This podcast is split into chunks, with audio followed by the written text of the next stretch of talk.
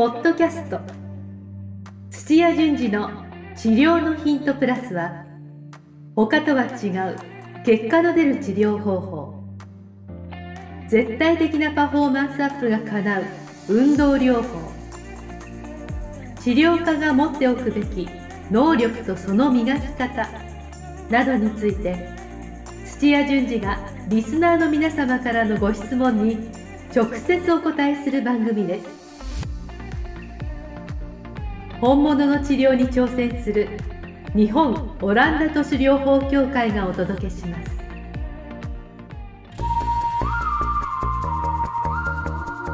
土屋順次の治療のヒントプラス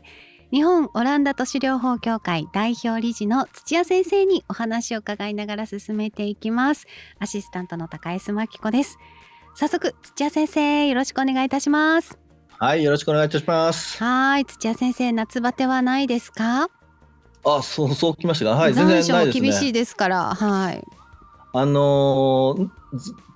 夏の暑さのこうな慣れ方みたいなのがもうあるんですよ。慣らし方で体に、あのー、こうバテないようなこうやり方を1週間とか、あのー、海外から帰ってきた時差を治すじゃないですけども、はい、体をこう慣らしてこう作っていくんですよ。で暑さに強い体にしてっていうのを必ず、あのー、もう7月こう梅雨明けとかになるとやるので。まあ夏バテしたことないですね。そうなんですか。はい。へえ、あ、そういう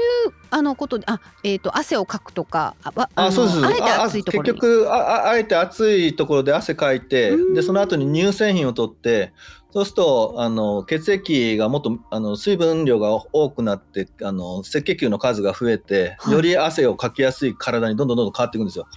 でそれに循化していくのに1週間から10日間かかるので、必ず1日1回、まあ、運動が一番いいんですけど、運動ができないのであれば、わざと長風呂みたいな10分、15分以上の体温が高いくする時間を作って、直後に乳製品を取るっていうのを、あの毎日こうやってやっていくんですよ。乳製品何でもいいんですか？ヨーグルトでも牛乳ヨーグルトでも牛乳でもはいそこは何でもいいですあそうなんでどれぐらい取ったらいいんですか？その1回でいいんですか、まあ、300とか500とか、まあ、飲める量をちゃんと、うん、あのしっかり飲むっていう感じでその汗をかいた後に後です。はい。おお、いいこと聞きました。はい、あの直後です。あの汗をかいた直後です。直後に。そうなんですね。私ちょっと遅いかもしれませんけど、はい、やってみます。でもあの室内にずっといてクーラーとかで慣れてる人は多分まだあの遅いとかじゃなくてそういう体になってないでやった方がいいと思いますけど。そうなんですね。そうなんです、はい、ずっと涼しいところにいようとするからこそこうねちょっとバテてくるってありますもんね。はい。気をつけます。はい。はい。それでは土屋先生今日の質問。今日はまた若い高校生から来てるのでぜひお願いします。はいお願いします。はい YouTube でオランダ都市の動画を見つけポッドキャストも第1回目の放送から聞き始めています。18歳高校生です。知り合いが作業療法士をやっていて、自分も目指そうかと思っています。いろいろ調べてみると同じような職種で理学療法士があることが分かりました。理学療法士と作業療法士やることはどう違うのでしょうか？資格を取るのに難易度費用どう違うのでしょうか？これからの夢を考えると土屋さんなら、えー、どちらをおすすめしますか？土屋さんがこの仕事をして良かったこと辛かったことがあれば教えてください。よろしくお願いします。といただきましたよ。土屋先生。はい。じゃあまず、えー、理学療法士と作業療法士そういえばどちらも聞きますね。何か違うんですか、はい、これあのー、作業って入ってるので多分イメージしやすいのは作業療法士で、はい、あ作業療法士の方はあのー、食事をするとか、えー、入浴するとか日常生活の動作をあの評価してでそれがうまく、まあ、あの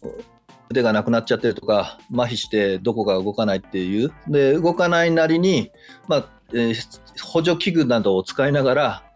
あのじゃあ食事をできるようにするとかっていうそういったあ社会復帰を支えるスペシャリストなんですよ。で理学療法って理学って自然っていう意味があるんですけども、はい、自然界にあるような、あのまあ、エネルギーを使ったりとか、まあ、光だったりとかあの超音波とか、えー、そういったような、えー、物理的なエネルギーを使って刺激を入れてこう直していきつつその後に、えーと、我々運動療法って言ってるんですけども、え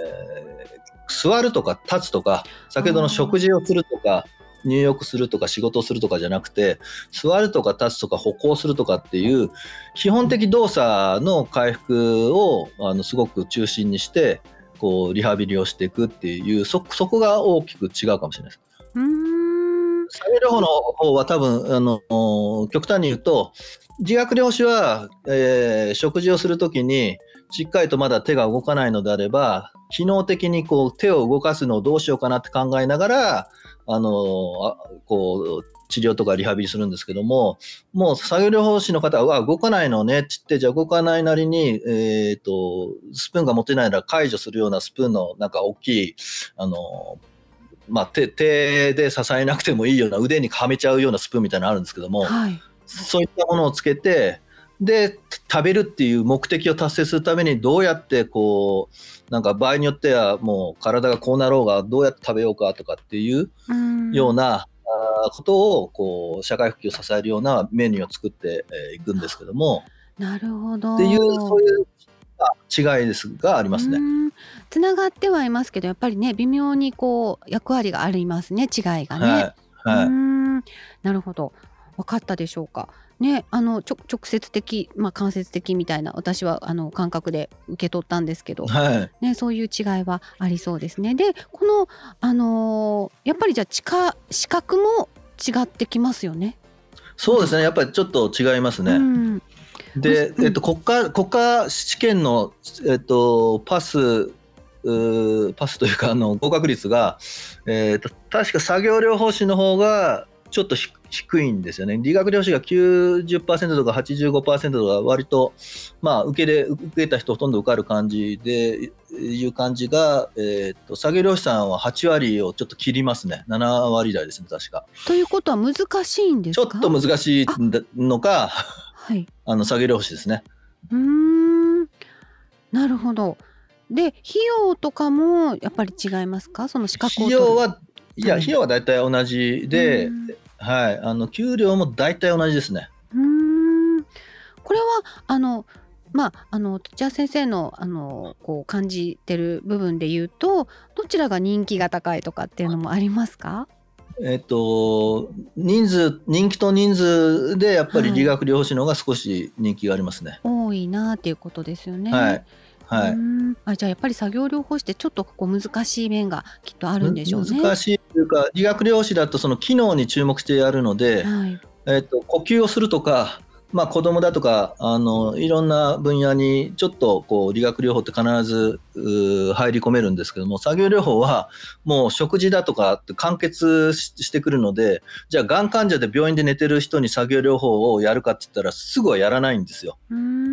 がん患者さんで寝たきりで最初は多分あのそばでこうできる何かしらこう機能を上げていこうっていうとなるとやっぱり理学療法士なんですよね最初。ある程度どっか動いてないとやっぱ食事するとか寝るとかっていうもっとあの総合的な、はいはい、あのどうこう直していこうっていう方にいかないんでそうすると、はい、専門とする分野は少し作業療法の方が狭いです。あなるほどね、まあ、狭くて特化する分ちょっと難しい部分が出てくるんですよね。はい、うんで土屋先生はどちらをおすすめしますかって難しいと思うんですが。えっと都市療法っていうかオランダ都市療法はどちらかというと作業療法的な考えでで理学療法士のあのスキルを使って、まあ、最終的に、えーまあ、食事をするとかなんか仕事を効率的にするとかっていうようなあの目的的なあのアプローチをしていくので都市療法の勉強しないんだったらあの好きな方をやればいいと思うんですよ。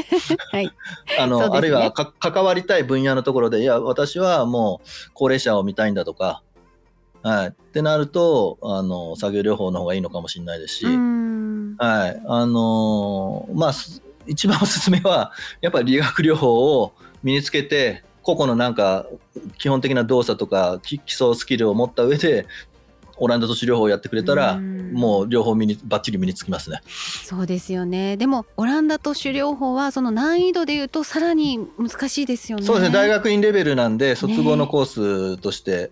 考えていただけるといいのかなと思いますけど。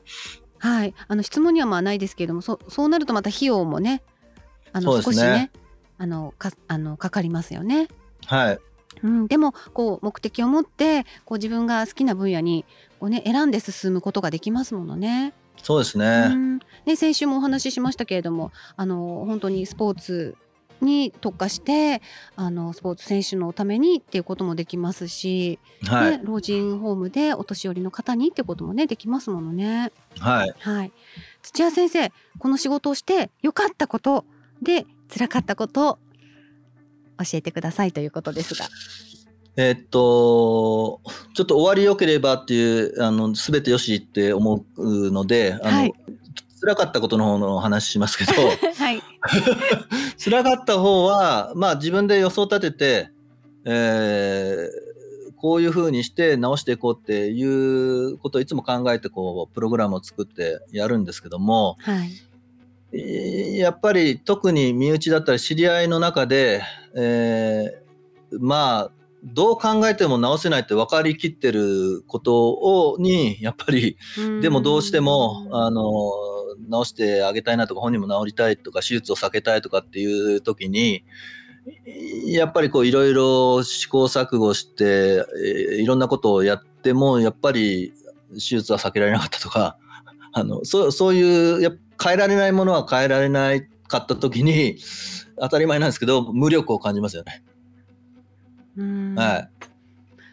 オランダと州療法をもってしてもねできないこともあったんですね過去には。そうですね。はい。で反対にやっぱりもうどこ行っても治んなかったりとかっていうのをまあしっかりとこう情報を集めてこうおそらくこうやってやるといいだろうとかお医者さんにも薬の処方の量をちょっと変えてもらいたりとかしながらまあ、通常じゃこうやらないようなやり方でこう挑戦してみたらそれがうまくいったとかっていうとすごいやりがいがあってよかったなというふうにあの思いますよね。うん。そうですよね。あのこう治った方がこう例えばこう口コミとかでこう紹介をされたりとか、はい、そういうこともあるんですか？いやそればっかです私の場合は。やっぱりそうですよね。はい。いいものってこう口コミで広がりますよね。そうですね。多分皆さんもうこれ聞いて私のサイト探しているかと思うんです。私サイトないですから。あ、ないんですね。そう治療とかなんか運動してる、はい、まあ教会のはあると思うんですけど、私自身があのどどこでこう店を開いてるみたいなのはサイトないんですよ。そうですけどおお,、はい、おかげさまでみんな口コミで紹介紹介でこう来てますんで。もうあの土屋先生にたどり着けるのはこのポッドキャストですもんね。まあそうですね一般の方で あのつてがなければそうですよね。そうですよね。あじゃあやっぱり治ってあの嬉しいっていう方がねたくさんこう増えるとあの先生も忙しくなりますね。そうなると一番嬉しいですね。そうですね。はい。先生あのあのちょっと話ずれるんですけどあの、はいはい、その海外であの勉強されてた時にこう大変だったこととか、はい、あのそその時にこうやりがいがあったこととかっていうのももしよかったら聞いてもいいですか？海外大変だったのは、うん、はい、オランダに行ってまあ一応大学でとりあえずあのテクニックと理論一応パスしてインターンで外に出なさいと。あの実習で医療機関に行きなさいって言った時に、えー、決まってた医療機関、まあ、あるクリニックなんですけども、はい、あの私が行ってで初日でもうすぐ帰りなさいっていうことでで日本人であったからダメだったんですよ。え？でインドネシア昔、はい、インドネシアは昔オランダ領だったんですけども、はい、あの戦争した時に日本があのオランダ軍を追いか追い払って、まあ、あとちょっとあの死の行進とかって有名ですけども、はい、あのまあ、オランダ人一般の人に対してもちょっとひどいことをしたとかっていうことがちょっとあることがあの、まあ、スタートなんですけども、うん、オランダの中には、えー、日本をよく思わない人もいるんですよ。差別というか。まあでも歴史から歴史からはい。そんなことあるその人に担当が当たってはい。はい、あの決まってた話があの全部ダメになっちゃって。えー、なんか技術と違うところだしなんか悔しいし悲しいですね。はい、理不尽だから本当それは悔しいですけども、うん、あオランダすごいなと思ったのがそれそれでそういうのが学校から伝わって、はい、あのロッテルダム市長が動いてくれたんですよ。市長動いてくれて。動かしちゃったんですね。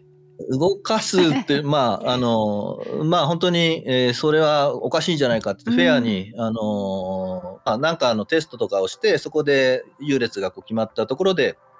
あの採用しないとかってんだったら、はい、いあの、うんうん、フェアだと思うんだけども。本当ですよ。はい、っていうので、まあ、違う医療機関であの反対のうちにぜひ来てくれみたいなのであの違うとこであの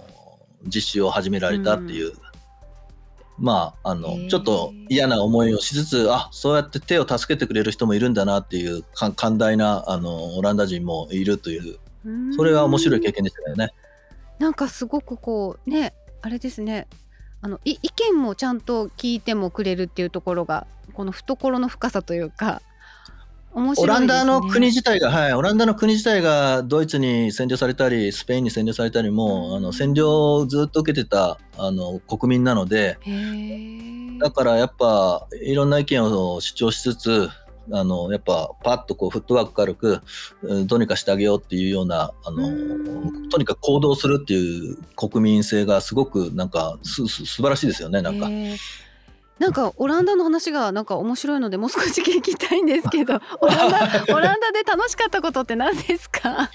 オランダで楽しかったことはまあいろいろありますけど、はい、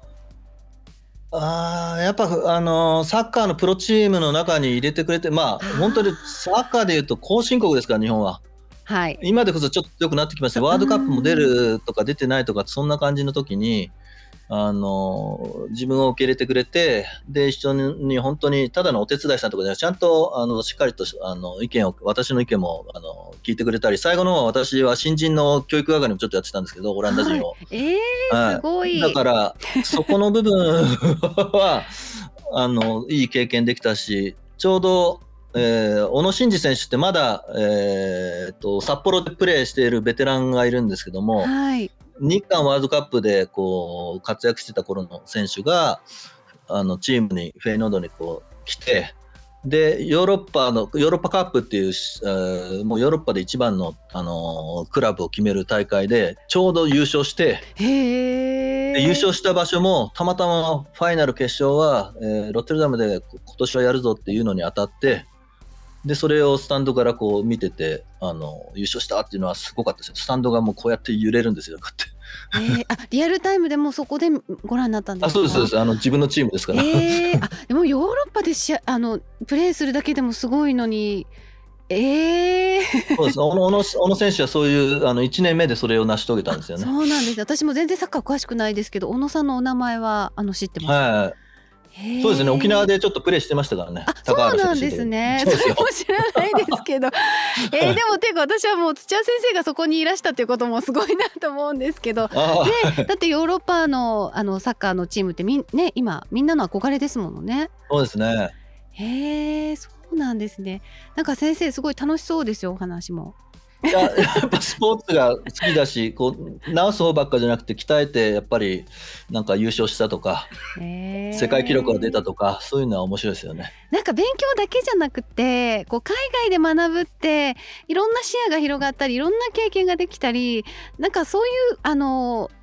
ななんていうかなこの自分のお取り巻くこう生活環境が変わるっていうところもすごく楽しく勉強できそうでいいですねなんか苦しいことばかりじゃなくて。そうですね、ガラッと変わるし、ね、でやっぱ出会いというか、全然日本じゃ知り合えないような人とあの一緒に仕事したり、話できますからね。ね。だから当初こう、目標を持って、これを学ぶぞって言っても、なんか帰ってくるときにまた違う目標もできたりするかもしれないですね。はい、そうですね。うん。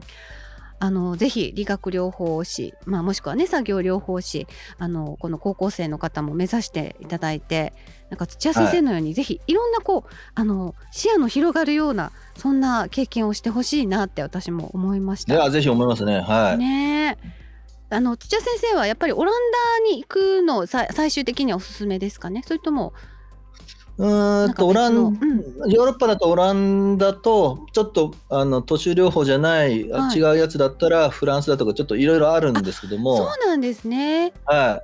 い。であとはオーストラリアとかもいいですしオーストラリアの方ですね。オーストラリアですね、うん、オーストラリアのとこもあの都市療法進んでたりとか。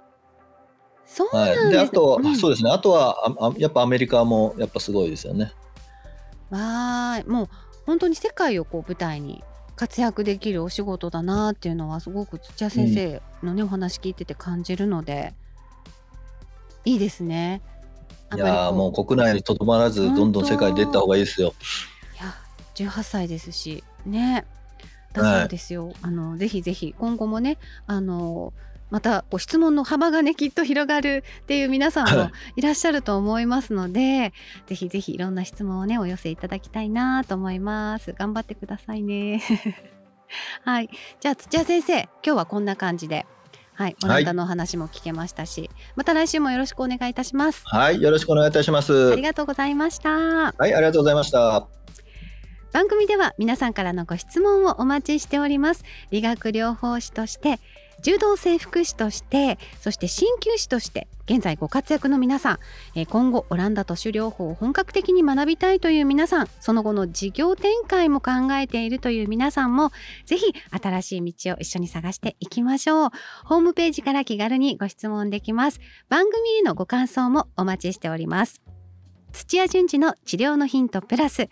日本オランダ都市療法協会がお届けしました。それではまた来週です。